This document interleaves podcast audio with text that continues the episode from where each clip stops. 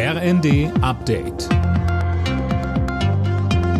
Stündlich neu. Auf den Punkt informiert. Ich bin André Glatzel. Guten Abend.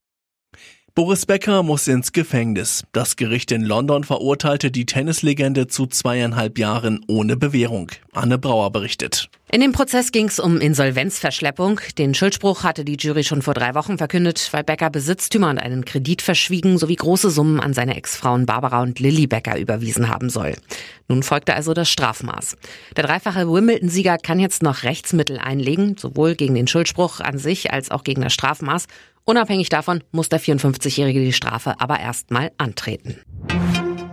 Nach zwei Jahren Corona-Zwangspause gibt es dieses Jahr wieder ein Oktoberfest in München. Und zwar ohne Auflagen und Einschränkungen, so der aktuelle Plan. Wenn sich die Corona-Lage wieder zuspitzt, kann es aber noch eine kurzfristige Absage geben, so Münchens Oberbürgermeister Reiter. Die Corona-Quarantäne in Deutschland wird nun doch einheitlich auf fünf Tage verkürzt. Darauf haben sich die Gesundheitsminister geeinigt. Das RKI will Anfang nächster Woche seine Regelungen anpassen. Dennis Braun, da ist aber noch einiges zu klären. Ja, unter anderem, ob es noch Vorgaben zur Beendigung der Isolation geben wird. Gesundheitsminister Lauterbach sagte im ersten, dass Corona-Infizierte nach den fünf Tagen zumindest einen Selbsttest machen sollten, denn die fünf Tage seien schon sehr kurz, viele seien da noch immer ansteckend.